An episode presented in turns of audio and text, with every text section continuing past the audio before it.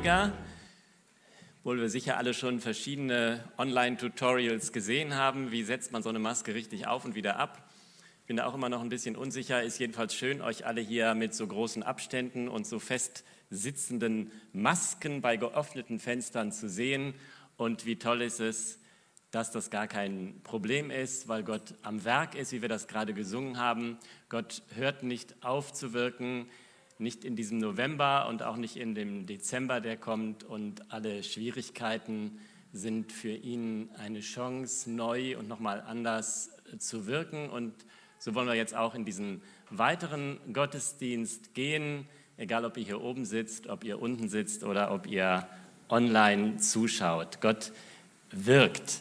Wir haben uns ja als Ecclesia Kirchen, Ecclesia Gemeinden in diesem Monat eine ganz besondere Aktion vorgenommen.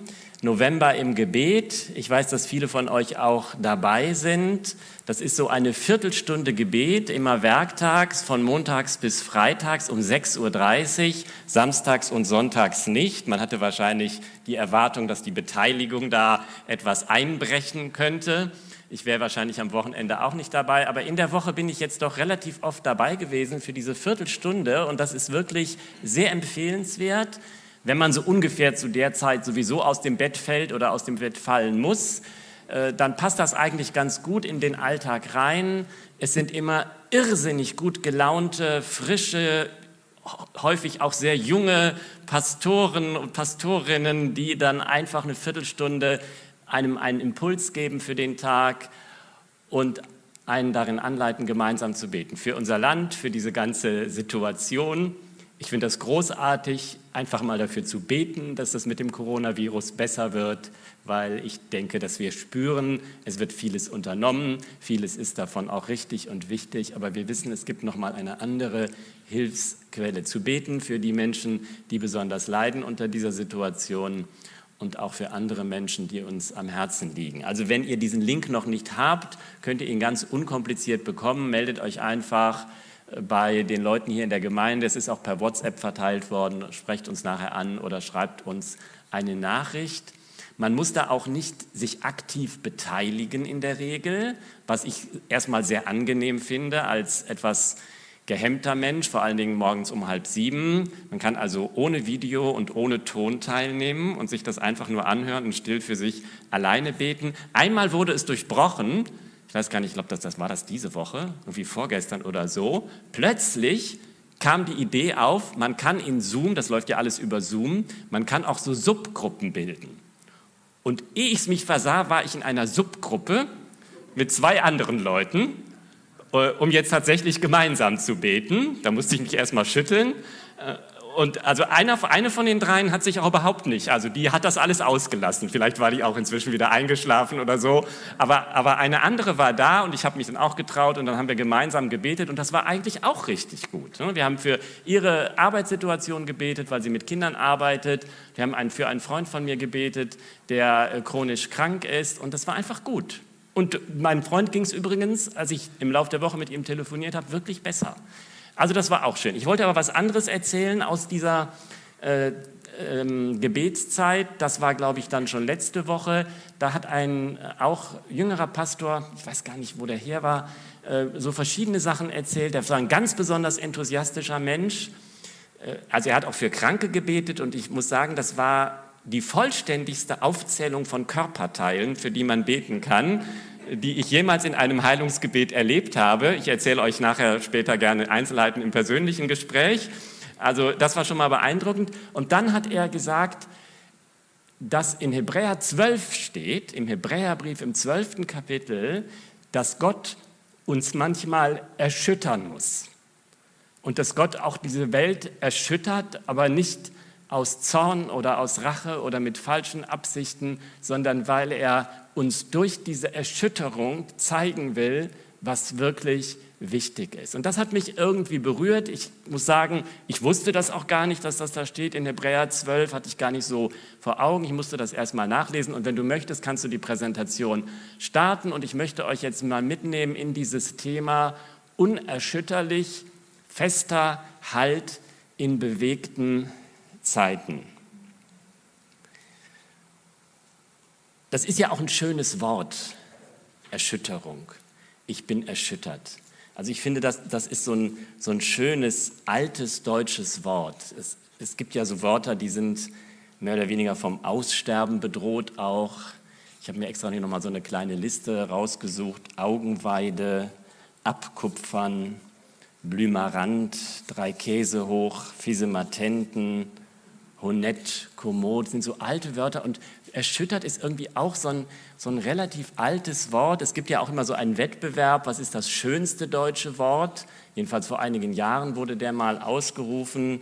Das schönste deutsche Wort, ich weiß nicht, ob ihr das wisst, was da gewonnen hat, das äh, war das Wort Habseligkeiten. Ist auch wirklich ein sehr schönes Wort. Kleinod war auch relativ weit vorne, Labsal. Und ich finde, erschüttert ist auch ein ganz besonderes Wort, weil wenn man sich mal überlegt, was ist das eigentlich für ein Gefühl, wenn ich sage, ich bin erschüttert? Was, was ist das? Kann man ganz schwer beschreiben. Ne? Also man ist ja dann nicht einfach nur traurig oder bewegt oder erschreckt. Irgendwie hat das Wort was damit zu tun, dass da in mir drin was passiert, was irgendwie was in Bewegung bringt. Es gibt so Alltagserschütterungen natürlich auch. Also die Eltern, wenn sie das Zimmer der Kinder betreten und erschüttert sind, wie es da aussieht, dann das ist auch einfach nicht nur, da steckt auch so ein, so ein bisschen Ratlosigkeit drin, so dieses Gefühl, ich muss jetzt noch mal ganz, muss man das alles irgendwie noch mal ganz neu überlegen oder wenn man sich die Deutscharbeit vielleicht anguckt und das ist alles so wahnsinnig viel rot. Das sind so Alltagserschütterungen. Es gibt natürlich auch das andere, die, die Erschütterung, die uns ganz besonders ergreift, wenn wir, wenn wir Leid sehen und ganz besonders auch, wenn wir mit dem Tod konfrontiert werden. Heute ist ja auch der Totensonntag im Kirchenjahr ähm, und auch das ist, sind so Momente, wo uns vielleicht manchmal so eine besondere, so ein Gefühl der Erschütterung ergreift. Ich möchte jetzt mit euch tatsächlich diesen, diesen, diese paar Verse aus dem zwölften Kapitel des Hebräerbriefs lesen und habe so drei Schritte, mit denen ich euch durch dieses Thema gehen möchte, unter dieser Überschrift unerschütterlich, fester Halt in bewegten Zeiten. Ich versuche hier auch mal weiterzuschalten, das klappt gerade nicht so gut, aber vielleicht kannst du das einfach für mich machen. Vielleicht habe ich auch die falsche Maus mitgenommen.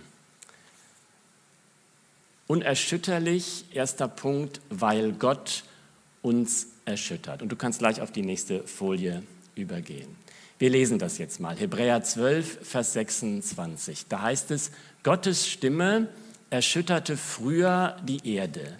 Jetzt aber hat er verheißen und gesagt, noch einmal werde ich nicht nur die Erde bewegen, sondern auch den Himmel. Nächste Folie. Aber das noch einmal deutet die Verwandlung der Dinge an, die als Geschaffene erschüttert werden, damit die Unerschütterlichen bleiben. Und die nächste Folie.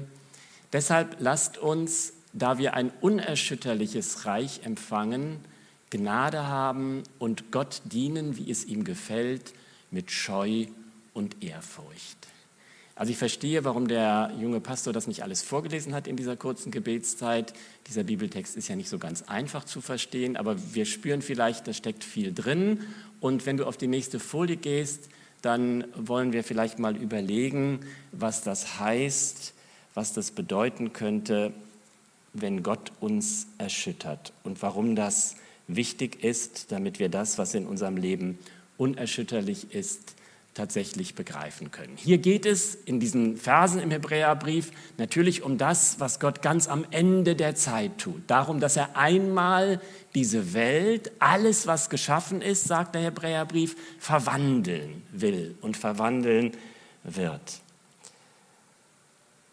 Und ich glaube, ab und zu ist es tatsächlich gut, dass wir uns das nochmal klar machen, dass es um mehr geht für uns, für unser Leben, als das, was wir hier auf der Erde erleben werden. Das ist ein unabänderlicher Bestandteil des christlichen Glaubens. Paulus sagt einmal, wenn wir, wenn wir das vergessen, dann sind wir wirklich am Ende, dann sind wir die elendsten von allen Menschen. Es Christen leben mit einem offenen Horizont. Wie das sein wird, davon spricht die Bibel fast nur in Bildern. Das kann man kaum erklären, aber die Bilder helfen uns, es zu verstehen, dass Gott für uns diesen offenen Horizont hat. Es ist ganz interessant mit diesem Toten Sonntag, den wir ja heute haben.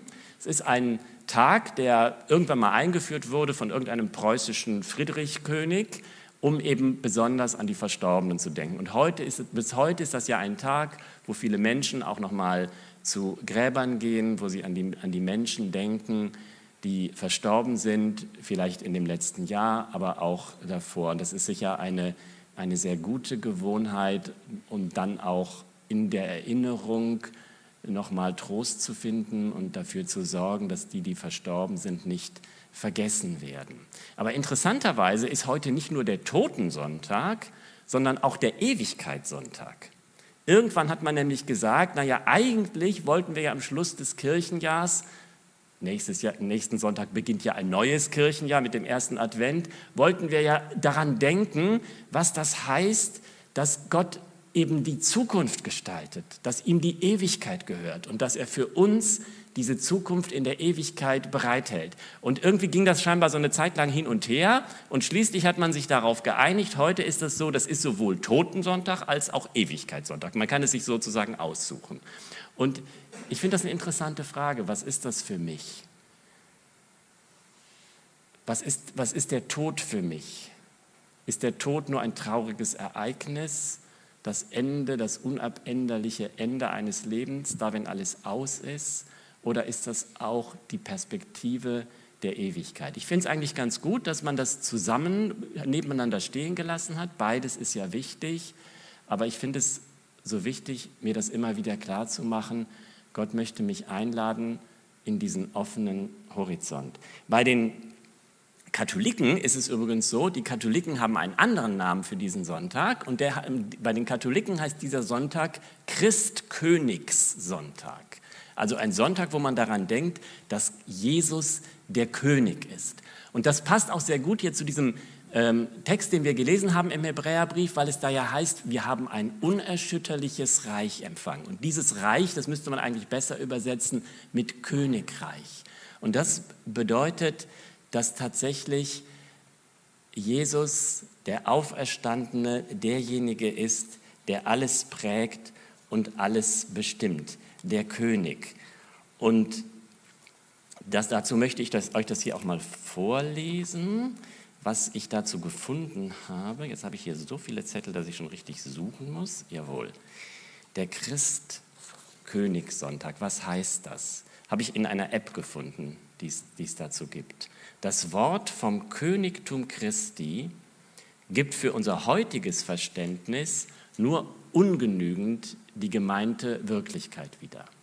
In Klammern dazu gesagt steht hier nicht. Die katholische Kirche hat das erst 1925 eingeführt, also relativ kurz nach dem Ersten Weltkrieg. Und im Ersten Weltkrieg waren ja die Kaiserreiche und die Königreiche untergegangen. Das Deutsche, aber auch viele, viele andere. Und es war den katholischen Christen damals wichtig zu sagen, es gibt aber diesen einen König, der ganz anders ist als all diese Könige und Kaiser, die da untergegangen sind.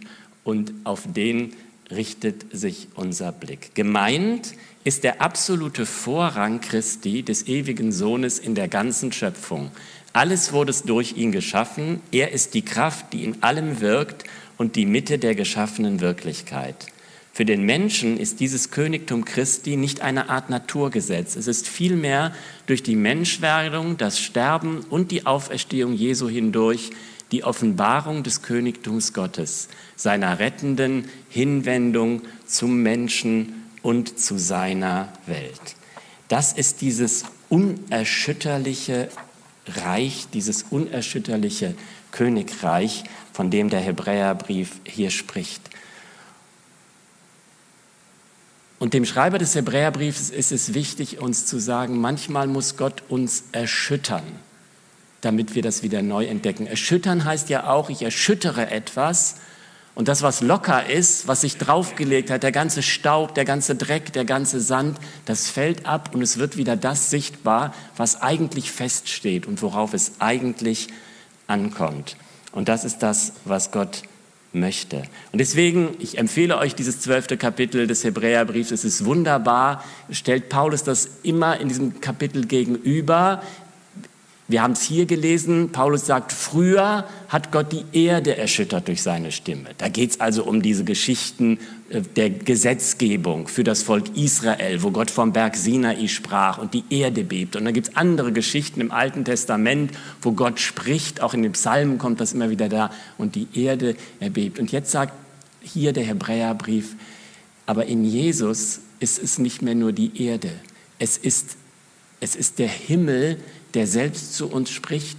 Und Himmel und Erde werden jetzt erschüttert, weil wir, wie es im zweiten Petrusbrief heißt, einen neuen Himmel und eine neue Erde erwarten in diesem Horizont, den Gott in seinem Wort verspricht. Und so stellt dieses Kapitel das immer gegenüber, Erde und Himmel, auch Gesetz und Gnade, auch wieder im Bild von zwei Bergen, vom Berg Sinai und vom Berg Zion. Und das, was Paulus hier zitiert, wenn er sagt, Gott hat gesagt, ich werde einmal, ich werde einmal die Erde und den Himmel erschüttern, das steht im zweiten Kapitel des Propheten Haggai. Ein Prophet, der in einer Zeit gelebt hat, als die Menschen auf die falschen Dinge geguckt haben. Sie haben sich auf ihr eigenes Leben konzentriert. Sie haben versucht, für sich selbst zu kämpfen und sie haben vergessen, dass es da eine Mitte in ihrem Leben gibt, die die Gegenwart Gottes ist. Es ging damals um den Tempel, der wieder aufgebaut werden sollte. Und Haggai hat den Leuten gesagt, ihr kämpft, ihr müht euch ab, aber das zerrinnt euch alles unter den Händen. Ihr, ihr, ihr arbeitet für einen durchlöcherten Beutel, heißt es da. Und Haggai ruft die Leute auf, zu, seht doch mal das, was das Zentrum ist, das, was das Unerschütterliche ist. Und er macht ihnen diese Perspektive auf, zu sagen, wenn ihr euch darauf konzentriert, dann gewinnt ihr Anschluss an die Zukunft, die Gott für euch und für diese Welt hat. Und das ist ein ganz, ganz, eine ganz, ganz starke Botschaft gewesen. Auch für Jesus war diese Botschaft wichtig in all seinen Endzeitreden, die wir in dem, im Neuen Testament finden, immer am Ende der, der ersten drei Evangelien, kommt dieses Thema, greift er das auch auf. Da zitiert er das, dass er sagt, der Himmel und die Erde werden erschüttert werden. Und es geht hier nicht einfach nur um die Zukunft, um was, was irgendwann mal passiert, was mit meinem Leben nichts zu tun hat. Es geht um eine Verwandlung, die jetzt hier in meinem Leben anfangen soll. Und deswegen geht es um notwendige Erschütterungen. Ich glaube, ich habe das hier schon mal gesagt. Welche Antwort hat die Christenheit, welche Antwort haben die christlichen Kirchen auf diese Corona-Krise, durch die diese ganze Gesellschaft geht? Es ist gut zu sagen, Leute, haltet euch alle an die Regeln. Wir machen das hier auch ganz strikt. Es ist auch gut zu sagen, Corona ist nicht die Strafe Gottes, weder für den Einzelnen, den es trifft, noch für die, für die Gesellschaft. Aber vielleicht ist das auch noch nicht genug, nur das zu sagen. Ich habe in einem Artikel von einem sehr klugen Theologen gelesen, der gesagt hat, na ja, das ist nicht die Strafe Gottes, aber früher hätte man das vielleicht als Heimsuchung bezeichnet, auch so ein ganz altes deutsches Wort.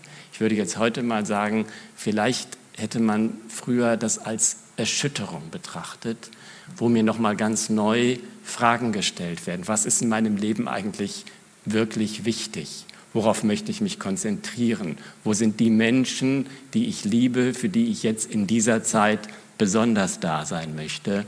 Und was trägt mein Leben auch dann, wenn ich die Sorge haben muss, krank zu werden oder vielleicht sogar zu sterben? Welche Hoffnung trägt mich dann über diesen Punkt hinaus? Das ist die Erschütterung, in die Gott uns vielleicht manchmal ganz neu stellen möchte.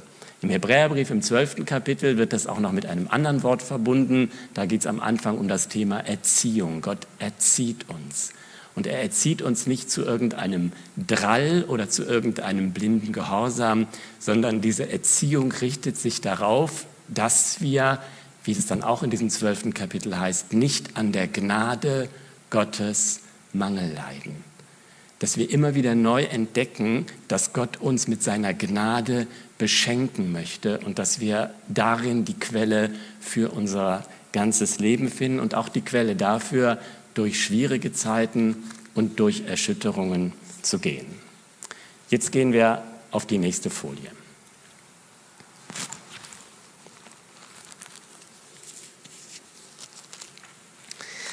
Und dann kommen wir zu dem zweiten Punkt, unerschütterlich, weil Gott festen Grund gibt. Und jetzt können wir ja nicht über dieses Thema Erschütterung sprechen, ohne auch noch auf ein paar andere Stellen im Neuen Testament zu gucken. Und ich habe hier diese für euch mitgebracht, die im Neuen Testament ja auch eine, eine ganz große Berühmtheit hat. In der Regel liest man sie aber aus dem Matthäusevangelium, dort der Schluss der sogenannten Bergpredigt weil da gesagt wird, dass Jesus das auf einem Berg gehalten hat. Jesus hat aber all das, was er gesagt hat, nicht einmal gesagt, sondern öfter gesagt. Man konnte es ja nicht streamen und senden, deswegen zog man durchs Land und wiederholte die Dinge an verschiedenen Stellen. Und ähm, im Lukas-Evangelium ist das keine Bergpredigt, sondern da ist es eine Feldpredigt. Und die hat auch ein paar andere Elemente. Jesus hat sich ja nicht einfach wie ein Tonband wiederholt, sondern er hat die Dinge immer dann frisch aus der Gegenwart Gottes gebracht. Aber auch im Lukasevangelium steht am Ende das Gleiche wie im Matthäusevangelium, nämlich das Wort von dem Haus auf dem Felsen. Wisst ihr, wem der gleicht, der zu mir kommt, meine Worte hört und danach handelt? Ich will es euch sagen, er gleicht einem Mann, der auf ein Haus baut und dabei tief ausschachtet und das Fundament auf felsigen Grund legt. Nächste Folie. Wenn dann Hochwasser kommt und die Flutwellen gegen das Haus schlagen, können sie es nicht erschüttern. So gut ist es gebaut. Im Lukasevangelium ist das ein Haus, das nicht erschüttert werden kann, weil es so gut gebaut ist, weil es auf diesen felsigen Grund gebaut ist. Und jetzt kannst du einmal auf die nächste Folie gehen. Und dann denken wir vielleicht auch ganz kurz über dieses Thema nach. Unerschütterlich, weil Gott mir festen Grund gibt. Jesus spricht hier von diesem Mann, der sein Haus auf den Felsen baut, auf das, was wirklich trägt. Und wenn wir die Evangelien lesen, dann ist dieser Mann im Kern und zuallererst erstmal Jesus selbst. Zu Petrus sagt Jesus dann später im Matthäusevangelium, als Petrus dieses berühmte Bekenntnis ausgesprochen hat, du bist der Christus, der Sohn des lebendigen Gottes, du bist der, der uns wirklich rettet, der Sohn Gottes, da sagt Jesus zu ihm, auf diesen Felsen will ich meine Gemeinde bauen. Auf dieses Bewusstsein baut Jesus selbst seine Gemeinde. Er ist erstmal der Mann, der sein Haus seine Gemeinde, seine Kirche auf den Felsen baut, damit sie einen unerschütterlichen Grund hat. Und ich kann mich mit meinem Leben in diese Bewegung einklinken. Was bleibt, wenn alles abgeschüttelt wird in meinem Leben? Was bleibt, wenn alles erschüttert wird? Dann ist es so gut, diesen felsigen Grund zu haben. Es gibt so eine schöne Geschichte im Neuen Testament, die das auch nochmal auf andere Weise deutlich macht, als Paulus und sein Begleiter in Apostelgeschichte 16 in Philippi ins Gefängnis geworfen werden, weil sie eine, eine Frau gesund gemacht haben und weil sie das Evangelium verkündigt haben, die gute Nachricht von Jesus. Als sie da im Kerker liegen und nachts Gott loben, da heißt es in Apostelgeschichte 17, da geschah ein Erdbeben und das ganze Haus wurde erschüttert. Da kommt diese riesige Erschütterung und die Türen gehen auf und der Kerkermeister ist total bestürzt und verzweifelt und Paulus sagt, glaube an Jesus und du wirst errettet werden. Das ist so ein Bild für, für das, was, was passiert, wenn die ganz große Erschütterung kommt und dann das stehen bleibt, was wir in der Beziehung zu Jesus haben dürfen. Und ich möchte euch auch noch mitnehmen, ohne euch das auf der Folie zu zeigen, zu einem Wort aus dem zweiten Thessalonicher Brief. Auch da muss ich jetzt einmal gucken, wo ich das hier für euch habe. Jawohl, aus 2. Thessalonicher 2, weil das irgendwie ein ganz aktuelles Kapitel ist für unsere Zeit. Wir leben ja in der Zeit der Fake News, wir, wir, wir leben im Strom der Lügen. Jeder hat auch eine etwas andere Meinung davon, was jetzt genau die Lügen und was die Wahrheiten sind. Aber wir alle haben so ein Gefühl dafür, da, da passiert, passieren viele Dinge, die nicht gut sind. Und in 2. Thessalonicher 2 heißt es, wir bitten euch aber, Brüder und Schwestern, dass ihr euch nicht schnell in eurem Sinn erschüttern, auch nicht erschrecken lasst, weder durch Geist noch durch Wort noch durch Brief. Lasst euch nicht erschüttern. Und dann erklärt Paulus das dort in Bezug auf die Situation der Christen, die damals herrschte, wo es auch um die Frage geht, wie geht es weiter mit dieser Welt? Hat Gott die Zukunft wirklich in seiner Hand? Und da wird auch berichtet über Menschen, die in diesem Meer der Lüge untergehen. Und es ist so gut zu wissen, wenn ich auf diesem felsigen Grund gebaut bin, kann ich mich immer auf das orientieren, was wirklich im Leben zählt. Wir müssen aber Gott alle Zeit für euch danken, dass Gott euch von Anfang an erwählt hat zur Rettung in Heiligung des Geistes, im Glauben an die Wahrheit, wozu er euch auch berufen hat durch unser Evangelium zur Erlangung der Herrlichkeit unseres Herrn Jesus Christus. Er selbst aber, der Herr Jesus Christus und Gott unser Vater, der uns geliebt hat in seiner Gnade und uns ewigen Trost und gute Hoffnung gegeben hat, tröste eure Herzen und stärke sie in jedem guten Werk und Wort. Das ist die Berufung, mit der Gott, der am Werk ist, der nicht aufgehört hat zu arbeiten, uns in unseren Alltag, in unser Leben schickt und uns aufruft, all dem, was wir da hören, allen Sorgen, allen Lügen, allen Dingen, die wir gar nicht überprüfen können, das hier entgegenzusetzen. Das, worauf es wirklich ankommt und worauf diese Welt wartet. Und dann gehen wir zum letzten Schritt, den ich heute für euch mitgebracht habe. Unerschütterlich, weil Gott uns erschüttert. Unerschütterlich, weil Gott uns einen festen Grund gibt. Und jetzt das dritte und letzte, unerschütterlich, weil Gott sich selbst erschüttern lässt.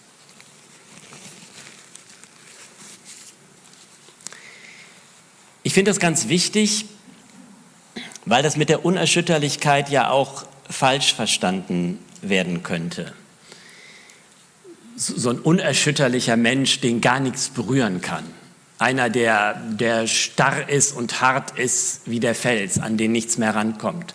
Oder vielleicht ein ganz oberflächlicher Mensch, der gar nichts schwer nimmt, der alles leicht nimmt, der alles locker nimmt. So stellt sich das Gott für uns ganz bestimmt nicht vor. Und deswegen ist es so gut, jetzt am Schluss nochmal auf den Gott zu gucken, der sich selbst erschüttern lässt. Und da gibt es zwei kleine Verse im Johannesevangelium, die von Situationen berichten, in denen Jesus Christus selbst erschüttert war. Hier ist es in Johannes 11 eine Situation, wo er am Grab steht seines Freundes Lazarus. Beim Anblick der weinenden Frau und der Juden, die sie begleiteten und mit ihr weinten, erfüllten ihn Zorn und Schmerz. Er war bis ins Innerste erschüttert. Und diese Erschütterung wird dann zur Tat, indem Jesus Lazarus wieder lebendig macht. Und dann lesen wir noch einmal einen anderen Vers aus dem 13. Kapitel als Jesus schon bei diesem letzten Abendmahl mit seinen Jüngern zusammensitzt, da heißt es, danach erklärte Jesus, bis ins Innerste erschüttert, in manchen Übersetzungen steht da auch in seinem Geist erschüttert, ich sage euch, einer von euch wird mich verraten. Gehen wir auf die nächste Folie und dann wollen wir über dieses Thema auch noch ein paar Minuten nachdenken. Unerschütterlich, das heißt nicht, dass man starr ist oder oberflächlich ist. Es gibt diese Erschütterung angesichts des Todes, die Jesus auch erlebt hat. Es gibt die Erschütterung angesichts dessen, was Menschen passiert, was sie traurig macht, was in ihrem Leben kaputt geht. Und die Frage ist, kommt diese Erschütterung bei mir noch an? Erreicht mich das noch? Und wenn ihr die Evangelien lest, dann seht ihr, dass Jesus das immer erreicht hat.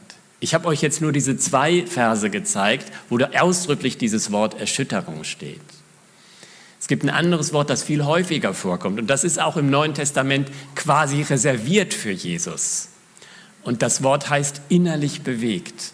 Das ist so ein, so ein Eingeweidewort. Da steckt im Griechischen das, das Wort für Eingeweide. Das, das, geht, das geht ganz, ganz tief bis in die inneren Organe hinein. An ganz vielen Stellen in den Evangelien heißt es, dass Jesus innerlich bewegt war. Im Lukasevangelium gibt es drei Situationen, zwei Gleichnisse, der Vater des verlorenen Sohns. Als er seinen Sohn dann wiederkommen sieht, ist er innerlich bewegt und läuft ihm entgegen. Und genauso der barmherzige Samariter, der Priester und der Levit sind vorbeigegangen an dem Mann, der da liegt, krank. Es hat sie nicht erreicht. Es hat sie nicht erschüttert. So was passiert halt in dieser Welt. Da muss man sich irgendwann mal mit abfinden. Der barmherzige Samariter ist innerlich bewegt und er steigt ab und hilft. Und ich weiß nicht, ob du von bestimmten Dingen bewegt bist, ob dich bestimmte Dinge erschüttert haben diese Woche. Es gibt immer so eine Tendenz, es gibt immer so eine Welt um dich herum, die dir sagt, ja komm, das ist halt so. Jetzt komm mal wieder runter, das hat dich, hat dich beunruhigt, klar, du meinst jetzt, du musst alles Mögliche machen, aber jetzt überleg dir das nochmal in Ruhe, bring das mal in die richtigen Dimensionen. Ich glaube, dass junge Leute häufig sehr stark bewegt sind von bestimmten Themen und dass es immer eine Welt von Erwachsenen gibt, die ihnen sagen will, komm mal zur Ruhe, mach erstmal deine Hausaufgaben, es gibt wichtigere Themen. Es ist ja schön, dass es im Moment auch wieder eine Jugendbewegung gibt, nicht nur hier in unserem Land, sondern in Europa, die bei bestimmten Punkten jetzt sagt, das, das wollen wir nicht so handhaben. Wir wollen, wir wollen diese Bewegung nicht in uns anhalten. Jesus hat sich immer bewegen lassen von dem, was einzelne Menschen betroffen hat. Im Lukas-Evangelium gibt es noch diese wunderschöne Geschichte, wo Jesus diese Frau sieht, die aus der Stadt Nein herauskommt mit ihrem gestorbenen Sohn und er ist auch da innerlich bewegt, heißt es, und er sagt zu ihr, weine nicht.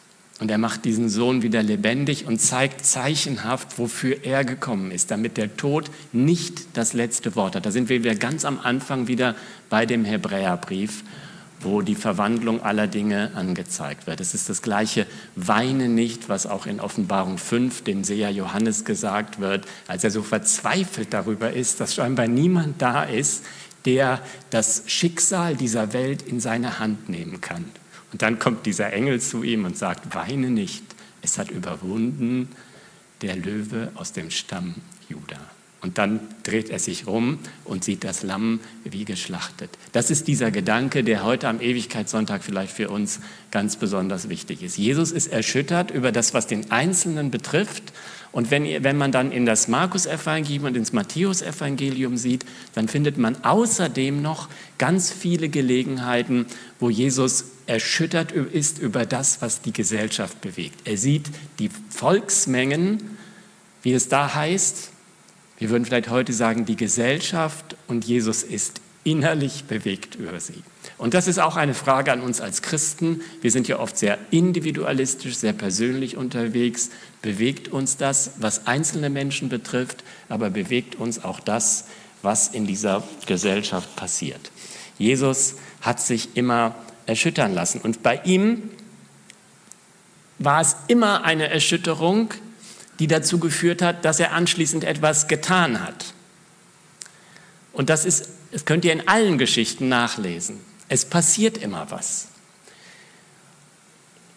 Und für uns ist die Versuchung, glaube ich, immer die, dass wir einfach nur erschüttert sind. Wir sind einfach nur bewegt. Das tut uns alles furchtbar leid, aber es passiert anschließend gar nichts.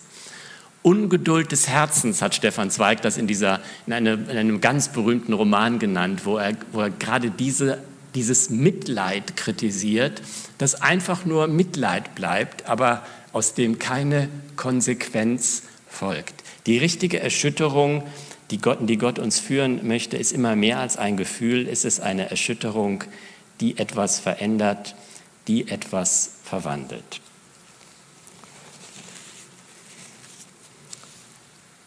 Und jetzt möchte ich zum Schluss nochmal ganz zurückkommen auf das, was wir am Anfang gelesen haben und was euch vielleicht beim Zuhören auch ein bisschen gestört haben könnte.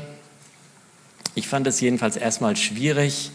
Deshalb, jetzt sind wir wieder in Hebräer 12, lasst uns, da wir ein unerschütterliches Reich empfangen, Gnade haben und Gott dienen, wie es ihm gefällt, mit Scheu und Ehrfurcht.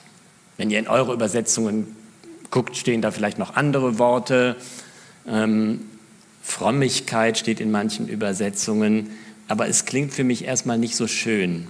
Gott dienen, wie es ihm gefällt, mit Scheu und Ehrfurcht. Aber wenn ich jetzt mal unter dieser Überschrift Erschütterung darüber nachdenke und mir diese Wörter anschaue, dann sind das eigentlich alles beides Erschütterungswörter. Wir haben dieses unerschütterliche Reich empfangen und deswegen kann Gott uns auf eine bestimmte Weise erschüttern. Scheu, damit ist hier gemeint die Erschütterung, die ich habe, wenn ich sehe, was in meinem Leben selbst falsch gelaufen ist, die Erschütterung über meine eigene Schuld und auch die Erschütterung über das, was Sünde im Leben von anderen Menschen ausrichten kann. Und Ehrfurcht ist keine Furcht vor Gott, ist keine, kein Angst haben vor Gott. Ehrfurcht ist eigentlich die Erschütterung, die mich dann ergreift, wenn ich Gott so begegne, wenn ich ihn so sehe, wie er wirklich ist. Und Gott möchte mich, glaube ich, immer wieder einladen und mir die Chance geben, auf diese Weise erschüttert zu sein und zu spüren, dass in mir etwas in Bewegung kommt, was dazu führt, dass sich Dinge verändern. Das Team kann gerne nach vorne kommen. Du kannst noch einmal auf die nächste Folie gehen. Und dann sind wir auch am Ende unerschütterlich, fester Halt in bewegten Zeiten. Gott möchte derjenige sein, der uns erschüttert, der uns zeigt, was die Erschütterung in dieser Welt und in dieser Gesellschaft für uns bedeutet. Gott ist derjenige, der uns einlädt, auf seine Zukunft zu schauen. Er lädt uns ein, unser Leben auf seinen festen Grund zu bauen und uns mit ihm erschüttern zu lassen von den richtigen Dingen und daraus für unser Leben die richtige Konsequenz zu ziehen. Amen.